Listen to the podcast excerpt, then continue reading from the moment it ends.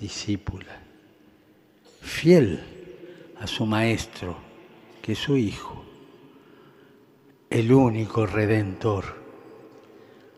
Jamás quiso para sí tomar algo de su Hijo. Jamás se presentó como corredentora. No, discípula.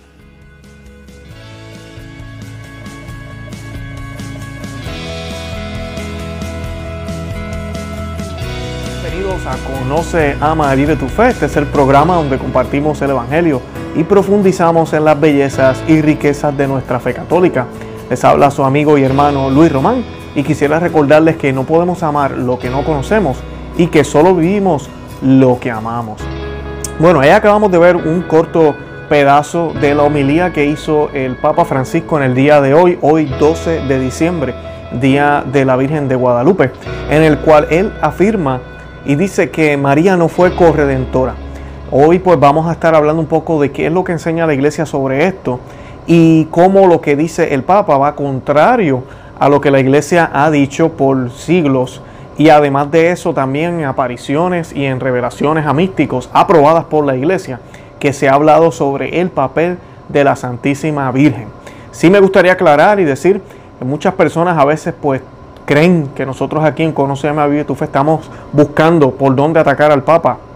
No, nosotros no estamos haciendo eso. Nosotros estamos defendiendo el Evangelio. Hoy puede ser el Papa, mañana puede ser aquel obispo, al otro día puede ser cualquier, cualquier otro político. Si usted busca nuestros videos, usted va a ver que hemos hablado de temas, no solo del Papa, sino de diferentes otras, eh, eh, de otras personas que van en contra de lo que el Señor nos enseñó, del depósito de fe que nos dejó y lo que nuestro Dios ha revelado a través de las Escrituras. Y si es el Papa quien está hablando cosas que no están correctas o que pueden crear confusión, nosotros las vamos a estar hablando aquí no es nada personal, al contrario, nosotros le tenemos un amor grandísimo al papado, un amor grandísimo a la iglesia como católicos que somos, porque la iglesia es nuestra madre y porque la iglesia es el cuerpo de Cristo y nosotros queremos protegerla y salvaguardarla. Y si vemos que el Papa está cayendo en error, lo vamos a denunciar y vamos a pedir oración por él, que es lo que tenemos que hacer, para ver si el corazón del Papa es tocado, ¿verdad? Yo sé que muchos estarán pensando, Luis estaba como loco pensando eso, nunca podemos perder las esperanzas y pues lo más que podemos hacer es orar por él. Solo Dios sabe lo que va a suceder y, y todo está en las manos de Dios. Todo está bajo control. El Señor ha hecho sus profecías, hay escritos, está en la Biblia todo esto que está sucediendo y pues no tenemos que perder la calma, pero sí tenemos que denunciar y aclarar para que las almas no se pierdan. Y esa es mi preocupación aquí en Conocer Amigo de tu Fe, la salvación de las almas, que la gente entienda, las personas entiendan cuál fue el papel de Cristo al venir aquí a la tierra y cómo utilizó a la Santísima Virgen, cómo la Santísima Virgen fue parte de ese plan, no como cualquier cosa, como cualquier mujer al azar, sino como algo, como alguien que fue pensado también desde el principio. Y eso lo vemos en Génesis 3.15. Así que vamos a estar hablando un poco de todo eso en el día de hoy. Eh, en el 1945 y 1959, entre esos años, la Virgen se apareció a la vidente Ida Piederman de Ámsterdam. El carácter sobrenatural de estas apariciones ha sido reconocido por la Iglesia en el 2002 y sus mensajes han sido considerados continuación de los de Fátima. En ellos, María realiza dos peticiones principales. La primera es la extensión al mundo entero de la oración por la paz de la Señora de todos los pueblos y la segunda es la proclamación del quinto dogma mariano, por el que la Iglesia reconozca a María como corredentora, mediadora de todas las gracias y abogada de todo el género humano. En relación a la oración, dijo lo siguiente, ustedes, ustedes pueblos de este tiempo, sepan que están bajo la protección de la Señora de todos los pueblos. Invóquenla como su abogada. Pídanle que aleje todas las calamidades. Pídanle que elimine de este mundo la corrupción. De la corrupción vienen las calamidades, de la corrupción vienen las guerras. Tienen que pedir por medio de mi oración que todo esto sea eliminado de este mundo. Ustedes no saben lo grande e importante que es esta oración ante Dios. Eso fue dicho en mayo 31 de 1955. Y esta, como dije, en estas visiones tienen toda la aval de la iglesia. En relación a esta petición, nos dice la iglesia lo siguiente, es importante entender bien el sentido de María corredentora El término corredentora jamás pretende disminuir la unidad y la universalidad de la obra de la mediación de Cristo, sino que se refiere a ella y también muestra la fuerza de esta mediación. Ok, so, lo que el Papa estaba diciendo hoy en esta homilía de que la Virgen no le quita al Señor, esto es una idea muy protestante. Esa es la razón por la cual muchos protestantes, inclusive teniendo en cuenta y sabiendo que la Iglesia Católica es la verdadera, se cohiben porque piensan que, ah, pero es que esta gente se han ido muy marianos, esta gente se han perdido, le han quitado a Jesús, le están quitando a Dios para poder amar a esa señora y eso está mal porque la ven como una diosa. No, y eso no es lo que nosotros hacemos. El ejemplo clásico que hemos dicho y hemos dado es que si usted tiene un hijo, usted lo va a amar con todo el corazón, ¿verdad que sí? Pero pasan los años y adivine que usted tiene un segundo hijo, entonces ahora ¿qué va a hacer? ¿Le va a quitar el primero para amar al segundo? No, ¿qué sucede? Surge más amor para poder amar a ese segundo. Y es exactamente lo que sucede con los santos y la Santísima Virgen para nosotros, miembros del cuerpo de Cristo.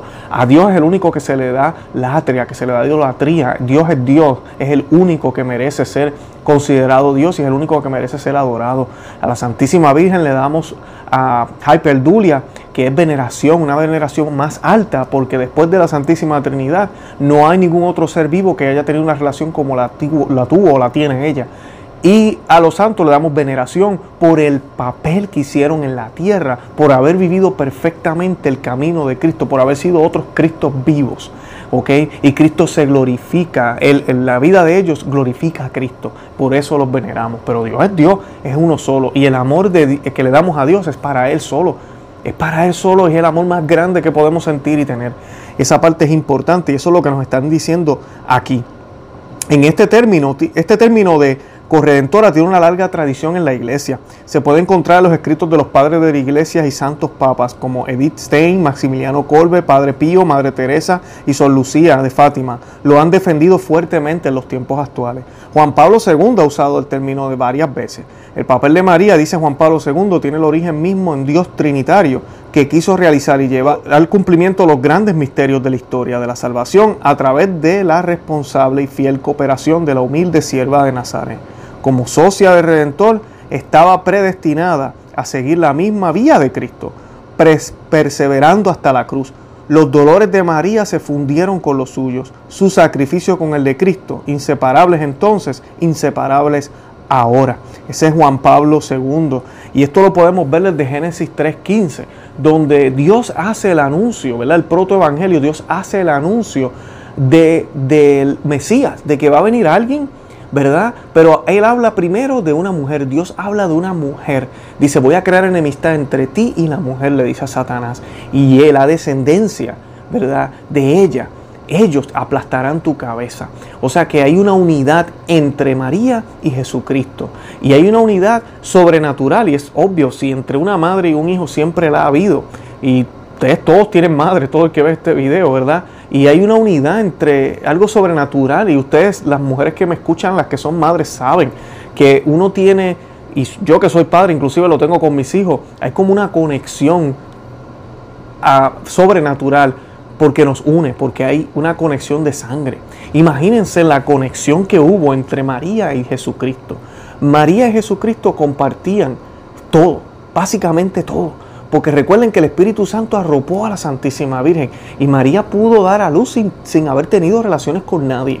Miren la, la, grandeza de esto. Luego, ese cuerpo del Señor obtiene, ¿verdad? Todos esos nutrientes, todo lo que lo hicieron, lo que lo hizo humano de esa madre. Y de ahí nace. Y María pasa 30 años, 30 años para ser exacto, con su hijo.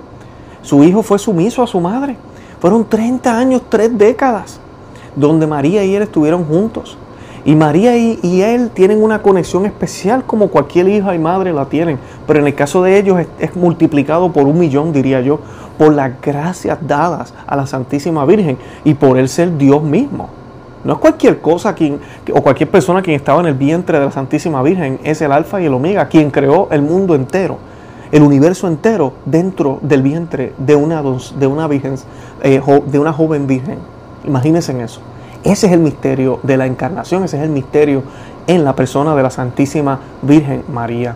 Y la Biblia nos habla de esta conexión, nos dice que María guardaba en su corazón todas estas cosas, nos dice. Y nos dice en una, parte de la historia, ¿verdad? de la historia de salvación, ¿verdad? Luego del, nacimiento del Señor. Pero no se queda ahí, esto está en Lucas 2.19. Dice que todo lo meditaba en su corazón. También Lucas 2.35, hablando del corazón de María, dice que eh, eh, profetizando Simeón a la Santísima Virgen le dice que una espada atravesará tu corazón. ¿Y a qué se está refiriendo esto? Se está refiriendo a los dolores de Cristo en la cruz. Al Señor también le fue perforado el costado con una lanza. Cuando la traducción dice que a María le va a pasar una espada, se refiere a estas espadas largas. Eso es lo que nos dice el griego. Y además de esto, cuando nos dice corazón, en otras traducciones también se puede entender como alma. ¿Ok? El alma de María iba a ser traspasada, iba a sufrir el mismo dolor que iba, a que iba a sentir también nuestro Señor en la cruz. Yo no estoy diciendo que María sufrió en la cruz, clavada en la cruz, el único que estuvo en la cruz fue Cristo pero María compartió sus sufrimientos. Al igual que Eva salió del costado del Cristo, asimismo también María compartió desde el corazón, desde el costado con el Señor, que por ese costado nace quién? La iglesia, ¿ok? Aguas de, de agua viva que fluyen, por eso la Biblia es muy muy, muy eh, detallista cuando habla de, esa, de ese evento, cuando esa lanza traspasa el cuerpo de nuestro Señor. Y ese misterio es importante porque la crucifixión, yo siempre se lo he dicho a la gente y se lo digo a los evangélicos que no entienden esto. Es bien importante ver cómo los evangelistas recalcaban el papel de María en el momento en que Jesucristo estaba en la cruz. María estaba ahí, la madre de Jesús. Luego en Pentecostés vemos que es la única mencionada con nombre y, y María estaba con los discípulos. ¿Verdad? Siempre María ahí y, la tienen que mencionar con nombre. ¿Y por qué María estaba ahí? Porque es parte de toda la, lo que está sucediendo. Si usted está mirando la crucifixión, solo la cruz, le está faltando despéguese un poco, aléjese un poco de la imagen y va a ver que al pie de la cruz está la Santísima Virgen sufriendo, llorando. Imagínense para una madre ver a su hijo crucificado. No tan solo esto, tú sabiendo que Él es Dios. O sea, tú sabes que el problema aquí no es solo un problema tal vez político, de envidia, de lo que sea, de los judíos, los romanos, todo lo que sucedió, que sabemos que sucedió ahí, sino que ella sabe que esto es obra del pecado que se ha insertado en la humanidad el ser humano está ciego y no se da cuenta que la luz del mundo acaba de caminar entre ellos y lo mataron. Ese es el sufrimiento que tiene la Santísima Virgen, es mayor. Y luego cuando ese hombre muere, ese hombre Dios muere, la soledad de María, Pónganse a pensar en eso, la soledad de María, esos años que siguieron, cuánto sufrió nuestra madre.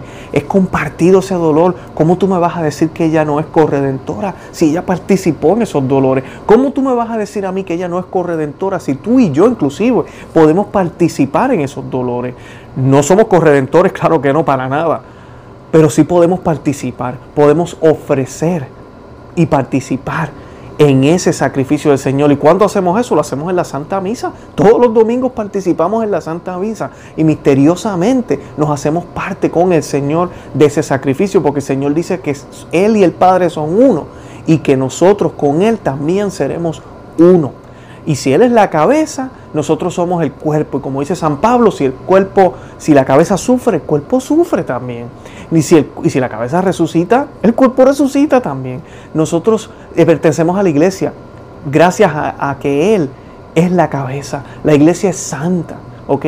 Porque la cabeza es santa. Y ahora les voy a colocar otro pedacito más del video para que vean cómo el Papa Francisco explica aquí un poquito sobre la santidad de la iglesia y de dónde viene. Eh, iglesia sin este principio mariano que se extiende. Cuando buscamos el papel de la mujer en la iglesia, podemos ir por la vía de la funcionalidad, porque la mujer tiene funciones que cumplir en la iglesia.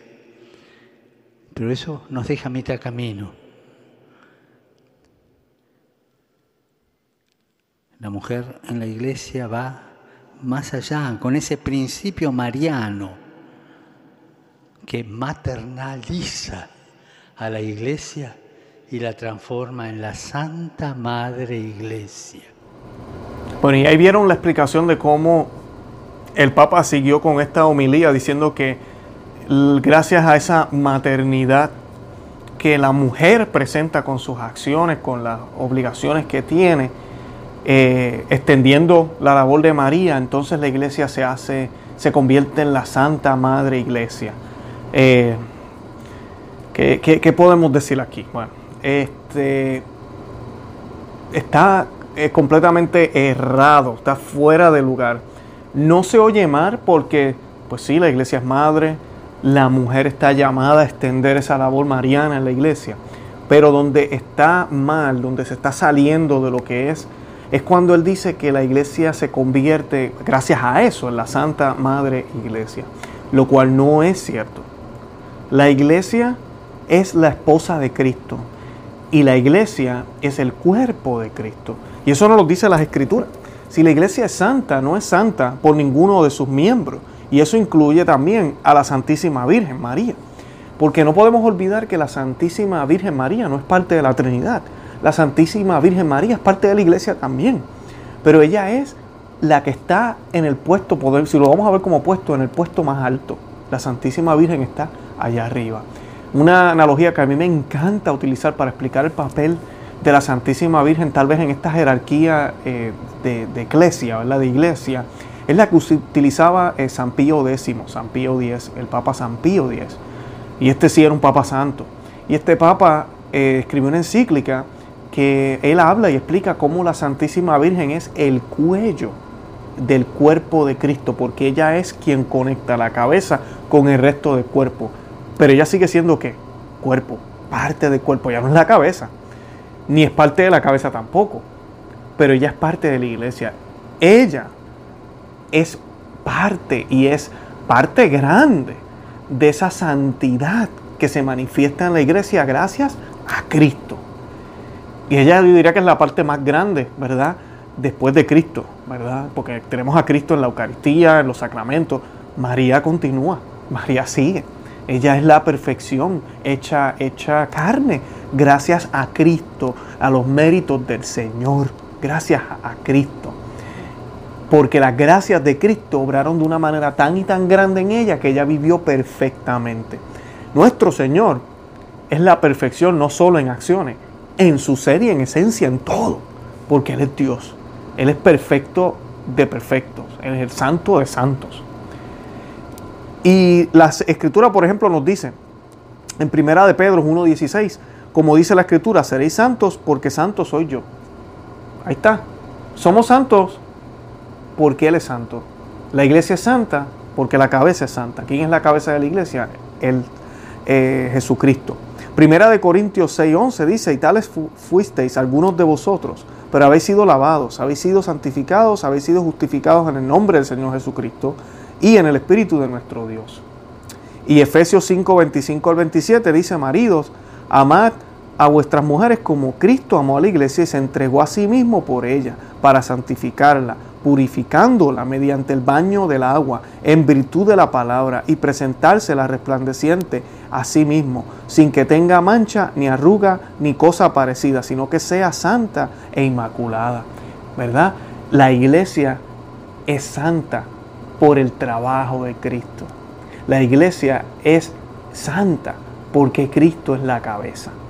Nada que ver con el papel de la mujer en la iglesia ni siquiera nada que ver con el papel de los sacerdotes en la iglesia. Es Cristo quien la hace santa. Y María es el cuello, es parte de esa iglesia también, ¿verdad? Eso tenemos que entenderlo. Por eso lo que el Papa aquí dijo es, un enredo, de verdad. No sé, no, no, sé ni cómo traducirlo. Y ahora les voy a dejar el último pedazo, que también fue un poco controversial de lo que dijo. Quería decir, dejarles saber que quisiera ¿verdad? que visiten nuestro blog, no se llama vivetufe.com, que se suscriban al canal yo voy a dejar el artículo de Aleteila en la descripción y también voy a estar dejando el enlace del video completo de la prédica, si usted lo quiere ver completo, de la homilía que él hizo hoy, muy es cortita.